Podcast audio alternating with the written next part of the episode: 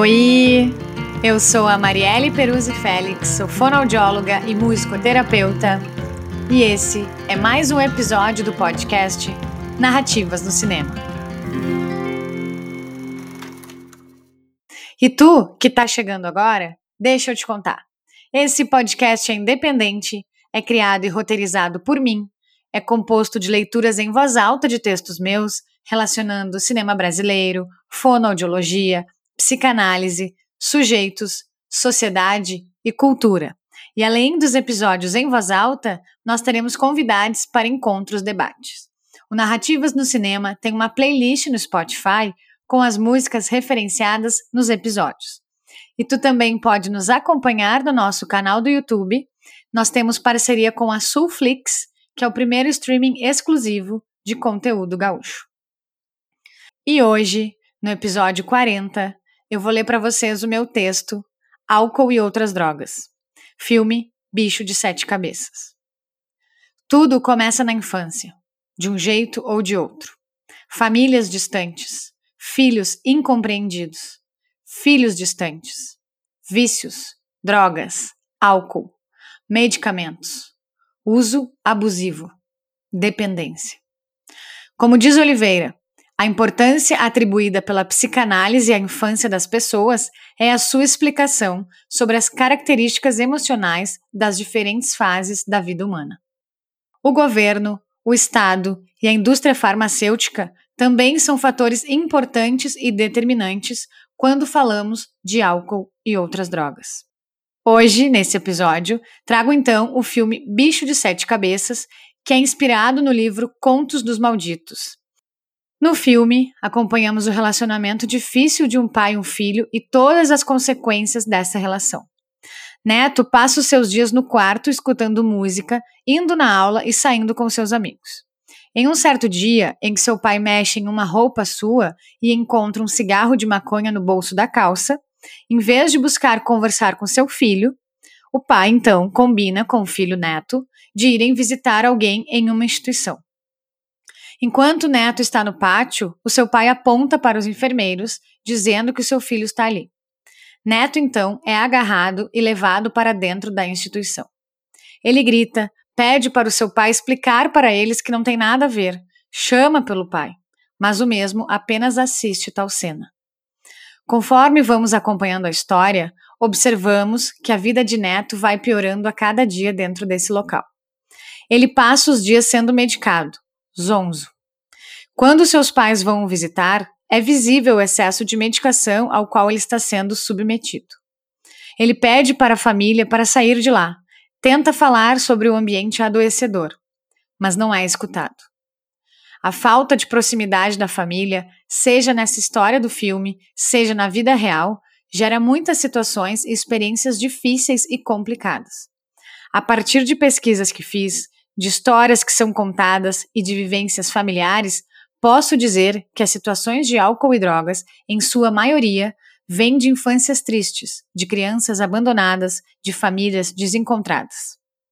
Segundo a Organização Mundial de Saúde, a OMS, dependência química se caracteriza pelo uso de drogas lícitas ou ilícitas de uma maneira que coloque em risco a saúde e o bem-estar físico e mental do indivíduo, bem como a segurança e o bem-estar das pessoas ao seu redor.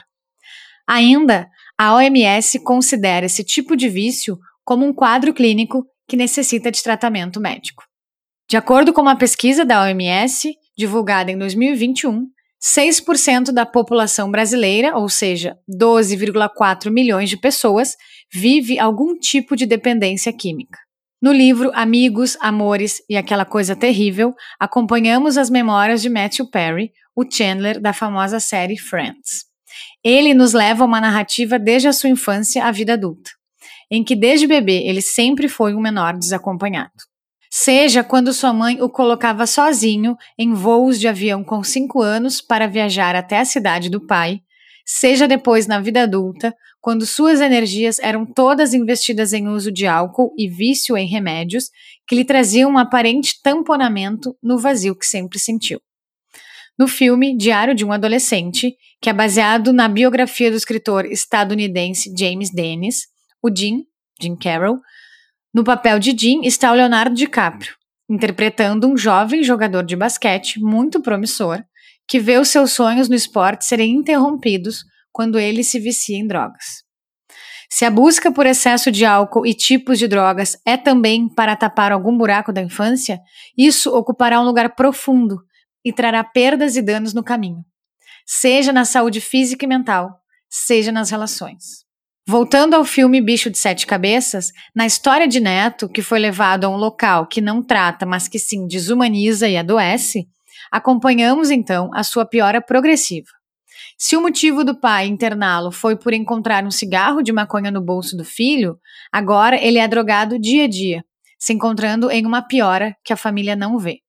Seus pais, na verdade, o estão adoecendo mais, o que já vinham fazendo com desprezo e distância. Assim como álcool, drogas e remédios, não ter uma família que cuide e que esteja atenta é também uma outra droga. Como podemos ver no filme de Truffaut, Os Incompreendidos, em que acompanhamos a relação de uma mãe e um pai com o seu filho e o quanto eles o deixavam em abandono e o tratavam com desrespeito. Enfrentando então desprezo dos pais e autoritarismo na escola. Infelizmente, não vemos histórias como essas apenas na ficção, vemos também na vida real. E para que possamos refletir, buscar escutar mais e oferecer apoio com presença e qualidade, finalizo com um trecho de uma das músicas do filme que diz: não tem dó no peito, não tem jeito, não tem ninguém que mereça, não tem coração que esqueça, não tem pé, não tem cabeça, não dá pé, não é direito. Não foi nada, eu não fiz nada disso. E você fez um bicho de sete cabeças. Bicho de sete cabeças.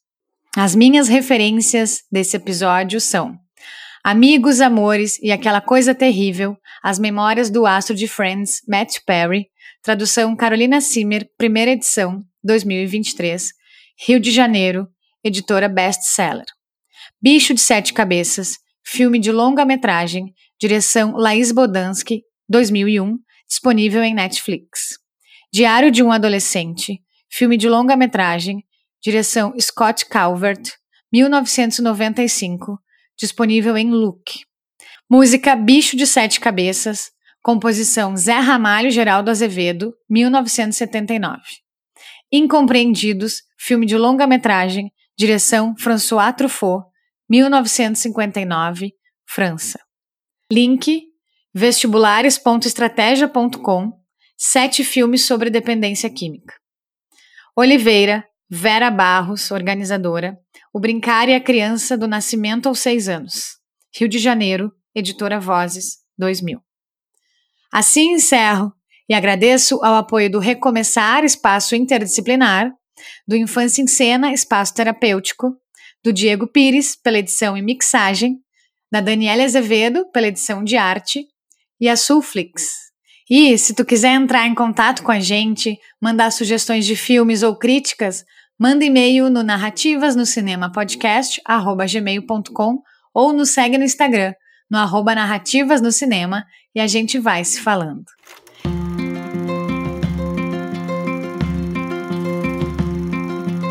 Esse foi mais um episódio do podcast Narrativas no Cinema.